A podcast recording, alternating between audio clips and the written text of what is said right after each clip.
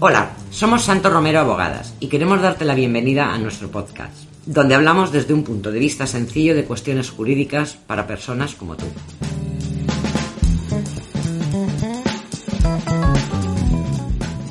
En el episodio de hoy vamos a hablar de un tema controvertido, es el tema de la ocupación. Para ilustrarnos sobre el mismo contamos con Elena Poveda, magistrada actualmente en el juzgado de lo penal. Ya la conocéis porque nos acompañó cuando en el, en el episodio que hicimos en Navidades sobre el tema de, los, de las cestas de Navidad. Y ella, como veis, es muy versátil porque ha estado mucho tiempo en el juzgado de lo social y por tanto es especialista en social. Y ahora que ya está en el juzgado de lo penal, pues es nuevamente especialista en derecho penal. A ver, Elena, la primera cuestión para plantear y para romper el fuego. ¿Qué es exactamente la ocupación? Bueno, Gracias por invitarme otra vez y empezamos con el tema de la ocupación. A ver, eh, lo primero que hay que poner de manifiesto es que el término ocupación como tal no es un término jurídico, no es un, no es un concepto que se plasme literalmente en, en, el Código Penal en este caso, porque vamos a hablar del aspecto penal de la ocupación. El término ocupación obedece a lo que todos conocemos como un fenómeno eh, más eh, sociológico que en un inicio se vinculaba al movimiento Ocupa y con cierto carácter ideológico que suponía pues el hecho de ocupar, como su propio nombre indica, eh, locales que solían ser bienes inmuebles abandonados en estado de deterioro y, y, la ocupación por parte de determinadas personas de este tipo de inmuebles. Sí que cambia este fenómeno a raíz de la situación de crisis económica que se sufre más o menos a partir del 2008 en nuestro país y que supone eh, como consecuencia el número de ejecuciones hipotecarias que hubo y los desahucios que se acordaron en relación con, con estas ejecuciones hipotecarias o incluso en pago de alquileres, pues que muchas personas desde un punto de vista económico tuvieran la necesidad de vivir en, en, viviendas que previamente habían sido eh, desalojadas por los bancos o fruto de objeto de una ejecución hipotecaria. Entonces, eso es la ocupación inicial que luego deriva en esta segunda ocupación que hemos dicho. Modo que la ocupación como tal, como término ocupación, no existe dentro de nuestro ordenamiento jurídico, sino que sí que encontramos eh, dos figuras afines que incluirían lo que la gente entiende como ocupación, que es la usurpación de bien inmueble, por un lado, que se prevé en el artículo 245.2 del Código Penal, que es la, la, usurpación sin violencia ni intimidación, y el allanamiento de morada. Estas son las dos eh, figuras que hay que distinguir. Si queréis, hablamos un poquito qué sería una usurpación de bienes inmuebles y qué sería un allanamiento de morada, que es lo que incluiría eh, lo que el, la gente en general entiende como una ocupación, porque hay un poco de lío yo creo entre lo que pues es que realmente sí. una a, ocupación es y lo que no es que lo, ocupación. Que se, que se explique. ¿Vale? Entonces, eh, como os he dicho, la ocupación eh, incluiría dos figuras eh, dentro de nuestro ordenamiento jurídico penal, lo que es la usurpación de bienes inmuebles y lo que es el allanamiento de morada. La usurpación de bienes inmuebles, ¿qué es? Pues es una ocupación sin violencia ni intimidación de un inmueble, vivienda, un edificio ajeno eh, que no constituya morada, esto es fundamental, siempre eh, contra la voluntad de su titular. Disculpa Entonces, un momento. Morada, hay que entender la segunda residencia como morada. Exactamente. Entonces, esto sería la usurpación de bienes inmuebles, eh, sería una modalidad de esta ocupación eh, que decimos, que sería de todos aquellos inmuebles que no constituyen morada porque si constituye morada, y ahora entraremos en el concepto de morada, estaríamos ante un delito distinto, que es un delito menos grave, de mayor gravedad que el anterior, que sería el allanamiento de morada, para todos aquellos que quieran echar un vistazo a la definición de allanamiento de morada, el 202 del Código Penal. Perdona Entonces, que, que, te corte porque hay, sí. yo creo que es una cosa que hay que aclarar, hay mucho revuelo, mucha alarma social, sale mucho en prensa la típica noticia de mmm, es que me he ido al supermercado y, y, me han ocupado mi casa, y me van a ocupar mi casa de la playa o mi casa campo. Ahí entramos en la figura del allanamiento de morada y qué es morada. La gente tiene que saber que morada no solamente es la vivienda en la que reside habitualmente, sino que también, eh, conforme a toda la jurisprudencia eh, del Tribunal Supremo, Tribunal Constitucional, morada también es la típica segunda residencia, siempre y cuando esté habitada, aunque sea temporalmente a lo largo del año.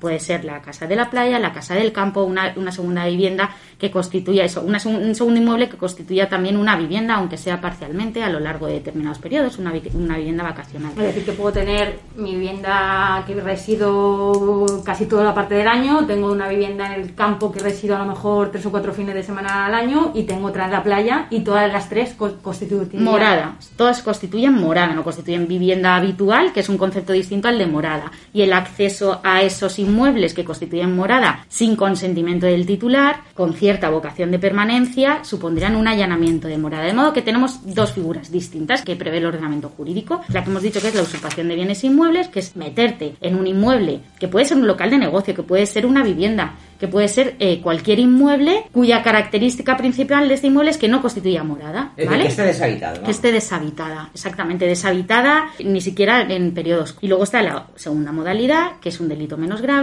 que es el meterte o que alguien se acceda con vocación de permanencia a una vivienda, a un inmueble que constituya morada tanto si es primera residencia como segunda residencia, vivienda vacacional, etcétera, de la persona que, es titular de la misma. Entonces, estas son las dos figuras que, existen eh, y en las que tendría encaje legal la figura de la ocupación que entiende eh, todo el mundo. Hay que poner de manifiesto que el grueso de las ocupaciones que se dan en nuestro país se refieren a bienes inmuebles que no constituyen morada, es decir, usurpaciones de bienes inmuebles en sentido estricto. Muchas de viviendas que han sido objeto de ejecución hipotecaria, que están vacías, viviendas propiedad de bancos, viviendas propiedad de mercantiles y algunas propiedad de personas físicas particulares, pero que están deshabitadas, que no se usan. ¿Tú en tu experiencia eh, entiendes este boom que se ha creado con el tema de la ocupación que ha conllevado pues eh, esta alarma nunca mejor dicho, a contratar alarmas desmedidamente?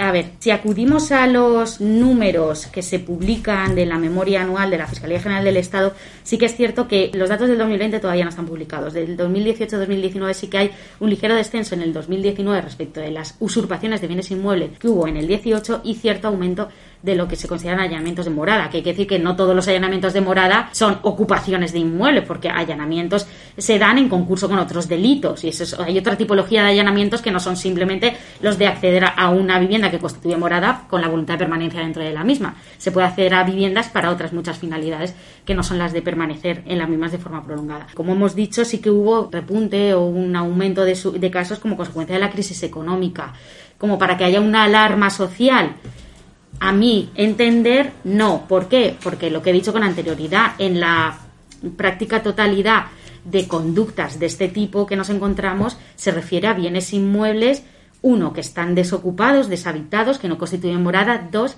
que suelen ser de entidades bancarias, bien porque han sido objeto de ejecuciones hipotecarias, bien porque son promociones que nos han vendido y que, bueno, que han tenido distintos eh, destinos o incluso inmuebles que están deshabitados durante mucho tiempo. Clásico movimiento Ocupa que venía ocupando inmuebles, pues fábricas, edificios que estaban deshabitados y sin un uso determinado, ni siquiera puestos a la venta durante muchísimo tiempo. Yo entiendo que la gente tiene una preocupación porque sale mucho en los medios, pero es improbable que una vivienda destinada a primera vivienda o, una segunda, una vivienda vacacional, etcétera, pues sea objeto de una ocupación. Al margen de eso, luego veremos cuáles son los mecanismos que la ley permite para conseguir la recuperación de la vivienda. Centrándonos en, el último que acabas de mencionar, la recuperación de la vivienda, ¿qué puede hacer un, ciudadano que tiene su, su, inmueble, eh, constituya o no constituya morada y, y se lo ocupa? ¿Qué, ¿Qué posibilidades a la ley? ¿Qué tiene que hacer y cómo podría recuperar esta vivienda? Vale, ya hemos dicho que había que distinguir tipo de delito en función de si constituye o no morada el inmueble ocupado y si, y si no lo constituye. Si no lo constituye, hemos dicho que estamos en una usurpación de bienes inmuebles, que es un delito leve. Ya la, simple calificación de, o la simple consideración de esta infracción penal como delito leve quiere implicar una tramitación más rápida del procedimiento para una rápida recuperación del inmueble, porque es un procedimiento eh, penal que es el equivalente al antiguo eh, procedimiento por faltas, que no tiene instrucción, que se detecta la comisión del delito y, en principio se hace el atestado, se recaban todos los datos necesarios por la policía y se entra en el juzgado y, se señala el juicio, es una previa instrucción. Vale, ¿qué pasa con este tipo que es el mayoritario? Luego hablamos del allanamiento de morada. Como por desgracia sucede en numerosas ocasiones, no solamente este tipo de procedimientos, sino en otros, se demoran en el tiempo se demoran en el tiempo y en lugar de señalarse desde que entra el atestado en el juzgado en muy breve espacio de tiempo, pues se alargan los tiempos. Y en este sentido se prevé y así existe una instrucción de la Fiscalía General del Estado 1-2020 de 15 de septiembre la posibilidad de que se adopten medidas cautelares que pasarían por el desalojo inmediato de las, de las personas que han ocupado la vivienda. Esta es la vía más rápida dentro de ese procedimiento de delitos leves para obtener la recuperación de, la vivienda, de modo que la persona que vea que su vivienda, que no constituye morada, ha sido ocupada, pondría la denuncia ante la policía, la policía se personaría allí. Es importante que la policía haga un atestado en el que se recaben absolutamente todos los datos posibles sobre los posibles moradores y las circunstancias de, bueno, ocupantes, no moradores, ocupantes y las circunstancias que, rodean el hecho, eh, para que en el momento en el que se ha atestado entra en el juzgado, eh, la Fiscalía General del Estado ya prevé en esta instrucción la posibilidad de que se solicite la adopción de, la medida cautelar de recuperación del bien, de, que estas personas puedan ser. vamos a intentar mm, resolver una duda eh, humana y de la, de la sociedad. ¿Todo esto tiene que ser en un plazo de 48 horas? No, no. El plazo de 48 horas. A ver, no hay ningún precepto eh, legal ni tampoco existe eh, ninguna doctrina jurisprudencial en la que se fije un plazo X determinado, en este caso 48 horas, que se oye mm, por todas partes, para la posible intervención rápida de la policía. Se vincula, yo personalmente lo vinculo y también he leído algunos artículos al respecto, eh, con que sea un. Es, yo creo que viene más vinculada a la existencia de una práctica policial para valorar la flagrancia o no de la comisión del delito eh, y la posibilidad de que eh, el inmueble, si lleva más de 48 horas ocupado, que ya digo que es un plazo que fija la policía, eh, ya constituya morada de las personas que han, que han entrado en la vivienda. ¿Por qué? Porque la policía en caso de flagrante delito puede entrar a una, a una vivienda, pero solamente en caso de flagrante delito. Si no, eh, necesitará el consentimiento de la persona, del, morador, o una resolución judicial. De modo que yo creo que para salvarse las espaldas la policía eh, se establecía se estableció sí para considerar eso que eso que todavía es flagrante el delito y que se puede intervenir sin necesidad de una resolución judicial que autorice el entrar en el medidas cautelares y el juez adoptara eh, la medida Ningún cautelar problema. Puede ser a los cinco días, a los seis días o a los siete Cuando sea, se valora. ¿Qué pasa? Que tienen que darse las circunstancias necesarias para que se adopte una medida cautelar, que son las legalmente previstas. Que por un lado eso tiene que haber un indicio eh, fumus bonis juris que se llama en derecho, pero bueno, es un, indicio de la existencia del delito, que en este caso eh, sería, por eso se dice también, y, para todos los que estén interesados, en la, instrucción esta de la Fiscalía es bastante clarificante eh, conceptualmente y en cuanto a procedimiento, porque por eso es importante que el atestado sea completo, porque cuanto más completo sea el atestado, más rápido se va a actuar. ¿Por qué? Porque si ya se recaban los datos de las personas que han intervenido, que han entrado en la vivienda, el título eh, que presenta el denunciante y que habilita el denunciante para reclamar la recuperación de esa propiedad, eh, todo lo que puedan las eh, mm, será más fácil y más rápido en el juzgado adoptar las medidas que si tienes que empezar a acordar eh, la práctica de diligencias para determinar cuál es la situación que hay, porque las medidas cautelares no nos olvidemos, estamos en un procedimiento penal y, por muy rápidas que sean, tienen que ofrecer garantías. Estamos en un procedimiento penal. Y en tu, en tu opinión, eh, bueno, en tu, la práctica, eh, ¿realmente se están adoptando estas medidas cautelares? Porque yo creo que realmente el problema es que, mm, bueno, ante que estamos en un delito que podemos decir menor, y hasta que no se dictó la fiscalía, que parece que bueno pues a partir del año 2020 esta posibilidad mm, es, es más em, los jueces o sea la, posibilidad de instarla y, de darla es más factible. Eso estaba en la ley pero veíamos que realmente mm, no se no se no se adoptaban. Es decir si la única posibilidad que alguien tiene es de recuperar su inmueble es esa medida cautelar porque si no tiene que esperar tiempo realmente tú crees que se están adoptando eh, claro aquí yo eh distinguiría muy claramente entre lo que hemos dicho, los bienes inmuebles que no constituyen morada y los que sí que constituyen morada. Los que constituyen morada hay que tener claro que es un delito de allanamiento de morada, que es un delito menos grave, que hay una instrucción y que, por ejemplo, en esta instrucción de la Fiscalía General del Estado se indica que en todo caso se solicitará la adopción de medida cautelar consistente en el desalojo de la vivienda.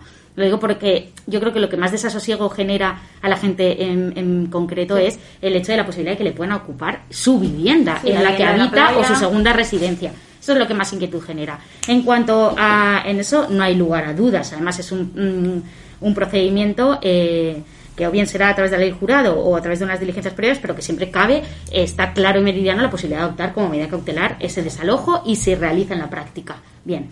y se realizaba en la práctica cuando el delito de usurpación de bienes inmuebles era un delito menos grave y se tramitaba por los trámites de las diligencias. Es decir, que todo esto viene a raíz de una modificación del Código Penal del año 2015, donde el delito de usurpación... Pasa de ser un delito menos grave a un, delito, leve, con una tramitación semejante a la que era el eh, juicio de faltas. ¿Qué pasa? Que en el juicio de faltas como no se preveía, sí, bueno, es un delito más rápido, no tanto menos garantía, sino como se prolonga menos en el tiempo, en principio, ¿para qué quieres una medida cautelar si el enjuiciamiento va a ser automático? Teóricamente. Pero bueno, la práctica. Entonces, en la práctica, ¿qué pasa? Que como se dilata en el tiempo, eh, yo creo que siempre había un cierto resquemor, porque se considera que las medidas cautelares, de hecho, la ley de enjuiciamiento criminal lo preveía en la fase de instrucción, en sentido estricto, el delito leve no tiene instrucción. Pero bueno, sí que es verdad que la reforma que se hace en el 2015 del Código Penal habla también de instrucción y enjuiciamiento de los delitos leves. Entonces abre una puerta a la posibilidad de la práctica de diligencias eh, antes del enjuiciamiento. Siempre yo creo que jurídicamente ha cabido esa posibilidad, pero la necesidad de que se adopten medidas ha hecho de que efectivamente no solamente se dicte esta instrucción por la Fiscalía General del Estado, sino que también los juzgados en la práctica se adopten, porque sobre todo por eso, porque a lo mejor en un inicio o si los procedimientos por delitos leves, el enjuiciamiento fuera con la celeridad que se supone que debe ser, y no haría falta porque una medida cautelar el segundo elemento es el peligro de mora procesal, es efectivamente evitar que por el tiempo que pasa desde que se inicia el procedimiento hasta que la sentencia es firme y se puede ejecutar, todo ese el lapso de tiempo que pasa de un momento a otro haga que luego la sentencia sea inútil y no tenga efectos por los perjuicios que ya se han causado a lo largo del procedimiento. Si tú tienes un enjuiciamiento rápido, no te hace falta una medida cautelar, porque ya estás enjuiciando rápidamente. Al dilatarse en el tiempo, claro, nos encontramos con el problema. Y yo entiendo que, si bien antes era un poco al arbitrio de los distintos juzgados y las sensibilidades que tuviera pues el fiscal que interviniera en uno, el propio juez, todo esto se ha venido clarificando, no solamente con esta instrucción, sino que en la práctica se vienen adoptando. Si se van a alargar en el tiempo, se tiene que dar, como digo siempre, los requisitos de toda medida cautelar. Yo creo que la presión social sí que ha hecho que bueno que se dictara una mm. instrucción mm, que, que, diera más vuelos, una medida que ya mm. existía y de cierta manera una conciencia en, determinados, cuando es un tipo delictivo, a la adopción más fácil de, la medida que antes eran más reticentes. Siempre pone matices, es con matices las medidas que como lo que discuto es la presión social, quiero decir, yo sinceramente tengo mi, mi opinión, creo que esta es una presión social muy forzada se ha forzado a la presión social porque no hay ningún elemento tan variante, tan, tan importante para que haya variado, eh, como decir, bueno, es que ahora ya están, están usurpando por las esquinas, ¿no? Como mm. para que se haya creado todo este esta alarma social, todo este mm. revuelo, ahora todo el mundo tiene que tener alarma porque si no prácticamente te quedas en la calle. Y yo creo que en este caso es una presión social muy forzada. De hecho, si el dato objetivo No sé por quién, no, no lo he estudiado, no, lo puedo pensar, si el hecho que el, dato objetivo, que es que las estadísticas del, del 19 son menores que las del 20, contrasta que la instrucción, por ejemplo, de la Fiscalía y la presión social aumente de manera increíble en el año 2020 y se dicte, ¿no? Cuando estadísticamente los delitos en la ocupación de inmuebles vacíos había descendido, ¿no? Y, y, en principio para el allanamiento de morada clásico, esta medida cautelar no, no hay que, que lo cual está muy bien, porque, que, a ver, yo lo que discuto es el, que la presión social sea, sea inocente pero está muy bien porque al final ha puesto de relieve que hay unos mecanismos que ya estaban y que no se estaban adoptando, es decir, que está muy bien y incluso que nosotros estemos haciendo un episodio. A ver, yo creo que, sí, yo creo que eh, en, lo de la alarma social que comentabas, uno, o sea, mm, el problema del allanamiento de morada no está el problema, no es un delito que se cometa con, con tanta frecuencia como para que genere esa alarma social, le ponga usted, no sé, una alarma en su segunda vivienda tal. Eh, sobre el tema de los inmuebles vacíos, pues se da más número de que, que, de morada. también te digo una cosa, la instrucción de la Fiscalía General del Estado acota mucho cuando pedir las medidas cautelares en este caso, que no en todo caso, porque en todos aquellos inmuebles que estén absolutamente desocupados, sin ningún tipo de utilidad, sin, que no estén a la venta, que no estén siendo reformados para ser ocupados. En todo eso prevén que ni siquiera se da el presupuesto. Que continúa el procedimiento como tal. Pero para eso es un delito leve. Bueno, que vas a tardar seis meses, pues seis meses. No es una necesidad cruciante, no se dan los requisitos de una medida cautelar. Pero sí que hay otros supuestos en los que sí, pues precisamente, pues primero que parte del hecho que sean personas físicas, particulares, o que sean personas jurídicas de derecho público, o que sean entidades sin ánimo de lucro, con lo cual el propietario, ni grandes tenedores, ni grandes propietarios, ni bancos, etcétera. Pero claro, hay que pensar que es verdad que hay veces que hay particulares, por ejemplo, que tienen un local, que lo tienen en venta, que lo están reformando para darle una utilidad, o un inmueble. Ese es el caso en el que no constituyendo morada estamos ante un delito de usurpación y en el que la Fiscalía prevé que se puedan solicitar y en su caso adoptar esas medidas cautelares, porque en realidad durante el periodo que se está tramitando el procedimiento, pues a esas personas se les está causando un deterioro del inmueble, o sea, sí que hay un perjuicio eh, de no adoptar esas medidas cautelares, un deterioro, tienen que seguir pagando unos suministros sin ocupar o destinar a ningún uso esos inmuebles y entonces en ese sentido, pero es verdad que se acota, ¿no? Cualquier usurpación de bien inmueble que no constituya lo que decíamos morado, o sea, la usurpación en sentido estricto va a dar pie a que la Fiscalía pida unas medidas cautelares. Un tema que también está muy, muy en la calle, ¿no? Es decir, eh, cuando alguien deja de pagar el arrendamiento, Eso por los importante. motivos que sea, ahora se ha puesto muy de moda decir, es que me, me han ocupado en la vivienda y realmente ahí no existe una ocupación, lo que existe es una disputa, un, de procedimiento, un incumplimiento de contrato. De parte de, no se sabe muy bien, puede ser uno, puede ser otro, pero también se extiende mucho esta situación. Es muy importante deslindar qué es una ocupación de un bien inmueble desde el punto de vista penal, esto como os he dicho, esta usurpación de bien inmueble, de otras figuras jurídicas que existen dentro del ordenamiento jurídico que no son usurpaciones, ni siquiera son ilícitos penales, y en concreto cuando un arrendatario, por el motivo que sea, deja de pagar el alquiler, eh, la renta, no se convierte en un ocupa, en lo que la gente, en lo que se considera un ocupa. Sin embargo, parece que actualmente es que todo aquel que está en una vivienda sin consentimiento del, de- del propietario es ocupa. No, no se ocupa. Esta persona tenía un título que le habilitaba para residir o para habitar esa vivienda y habrá, a través del cauce procesal oportuno, que es en la vía civil, que determinar eh, si sigue teniendo ese título, el motivo del impago, incluso la posibilidad eh, que prevé la ley de enervar el, de- el desahucio, pagan con eso corriente de las rentas por una sola vez. Entonces, hay situaciones en las que no, no todo es ocupación, es verdad que,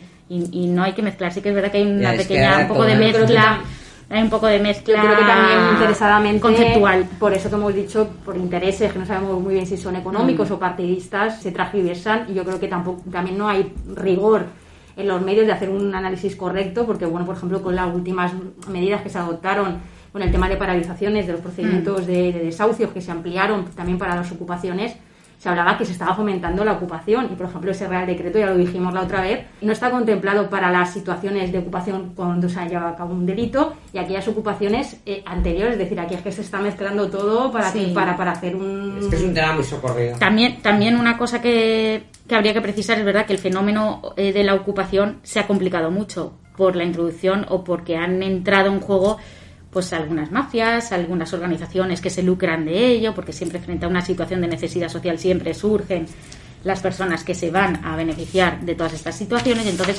es verdad que todo eso hace pues que a veces pues surjan, entiendo, noticias de procedimientos que se prolongan en el tiempo, que se alargan, qué tal, pero claro, como cualquier otro procedimiento penal, a veces que hay escollos, escollos porque intervienen distintos agentes dentro del procedimiento, pues no solamente la fase de la policía, la fiscalía, eh, la fase de propia instrucción, la fase de enjuiciamiento eh, del porque allanamiento, luego si ellos no, las citaciones, porque hay porque es- problemas en las citaciones, que eso también en la instrucción de la Fiscalía General del Estado hace referencia a la posibilidad de adoptar la medida cautelar inaudita parte, es decir, sin escuchar a los ocupantes, para que la gente entienda lo que es, en todos aquellos supuestos en los que los propios ocupantes es que no cogen las citaciones o no atienden a las citaciones del juzgado. Claro, tú no puedes dejar en mano de la persona que está ocupando la vivienda la posibilidad de que avance el procedimiento, pero bueno, que es verdad que es una realidad eh, que se ha complicado un poco en los últimos tiempos por, por, por este tema de, de, pues eso, que- de, de organizaciones que tratan de lucrarse Sí, yo creo con que- estas situaciones, que pero bueno, que tampoco se es... pone a al ocupante siempre Mm. como, como delincuente a veces también es, es víctima Sí. y al final el derecho Sí. tiene que Sí.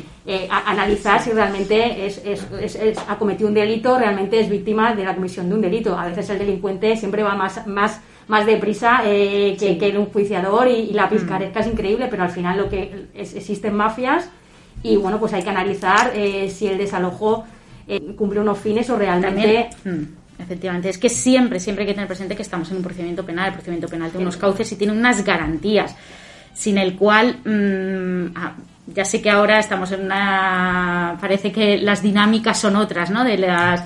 eh, dentro de los procedimientos penales o las pretensiones de eh, en Rapidez, relación con lo mismo, rapidez, rapidez. Pero bueno, tiene que haber siempre, siempre unas garantías mínimas que, que, que son inherentes a la naturaleza del procedimiento penal y que haríamos si no existieran esas garantías sería sería mucho más complicado, sería peor. sigamos con las garantías. Sigamos con las garantías, sí, bueno, Muchas gracias, Elena, por, por esta tertulia tan amena y tan ilustradora.